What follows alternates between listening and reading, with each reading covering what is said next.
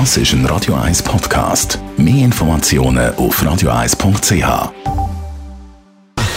Gesundheit und Wissenschaft auf Radio 1. Unterstützt vom Kopfwehzentrum Irlande Zürich. www.kopfwww.ch Ja, es hüstelt wieder um einen herum oder pnüsselt. Wir sind so in der Verkältungszeit, äh, trotz der warmen Temperaturen, wo doch viele äh, ja, ein bisschen am Kränkeln sind. Und es gibt viele, die krank sind, aber gleich weiterarbeiten. Vor allem im Homeoffice. In einer Studie aus Deutschland sieht man, dass die Hälfte von denen, die krank sind, dann eben im Homeoffice gleich weiterarbeiten. Mit Fieber noch schnell ein paar Mails checken, Termine abmachen, Sachen erledigen, die müssen erledigt werden. 30 Prozent nehmen sogar Medikamente, um eben die konstante Leistung dann können bringen im Homeoffice. Das ist das Resultat von einer Umfrage von der deutschen Krankenkasse.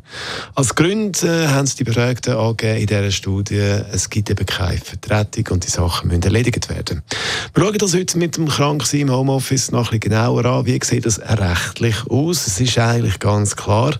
Und die Frage in diesem Zusammenhang, das klären wir dann in der nächsten Stunde. Und was habt ihr für Erfahrungen gemacht bis jetzt, krank im Homeoffice oder sind ihr ganz strikt, wenn ihr krank sind und äh, ruht euch aus, kuriert euch, was ja vernünftig wäre eigentlich. Was habt ihr und äh, für Erfahrungen gemacht haben mit euren Arbeitskolleginnen und Arbeitskollegen? Schicken wir doch ein WhatsApp auf 079 254 0 Das ist ein Radio 1 Podcast. Mehr Informationen auf radio1.ch.